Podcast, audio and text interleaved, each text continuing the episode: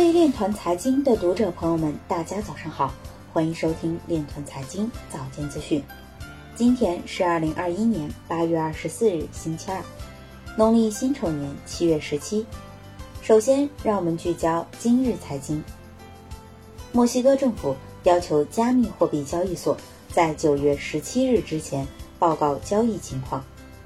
新加坡央行正在打造一种受比特币启发的加密货币。山东高法表示，投资或交易虚拟货币的行为不受法律保护。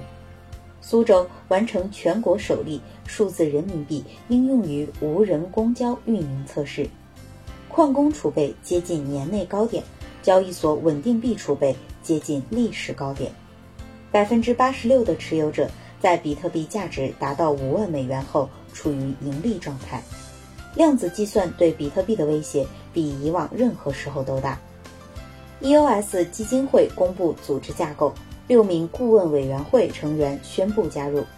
澳大利亚科技企业家表示，比特币是一种对冲工具。其波动性吸引投资者。YouTube 游戏主管表示，NFT 接管游戏行业是不言而喻的。今日财经就到这里，下面我们来聊一聊关于区块链的那些事儿。中国专家召集制定的首项 ISO 可持续金融国际标准正式发布。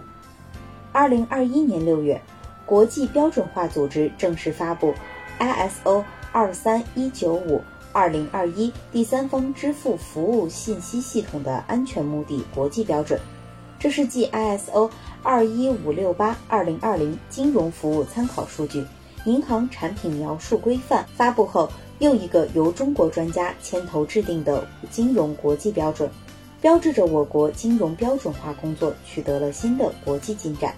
在 ISO 的工作机制下，法国、英国、俄罗斯、日本、韩国。瑞士等国家专家通过共同参与国际标准工作组，经过各国专家广泛研究讨论及多轮磋商，本国际标准从确定技术思路到最终发布历时近五年，最终由 ISO 成员国投票通过后发布出版。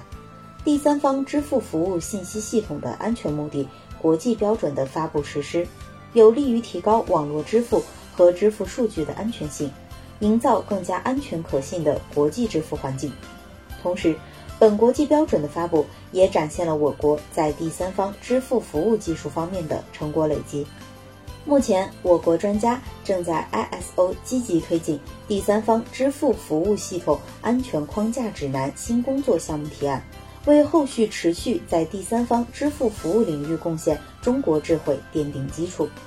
以上就是今天。链团财经早间资讯的全部内容，感谢您的关注与支持，祝您生活愉快，我们明天再见。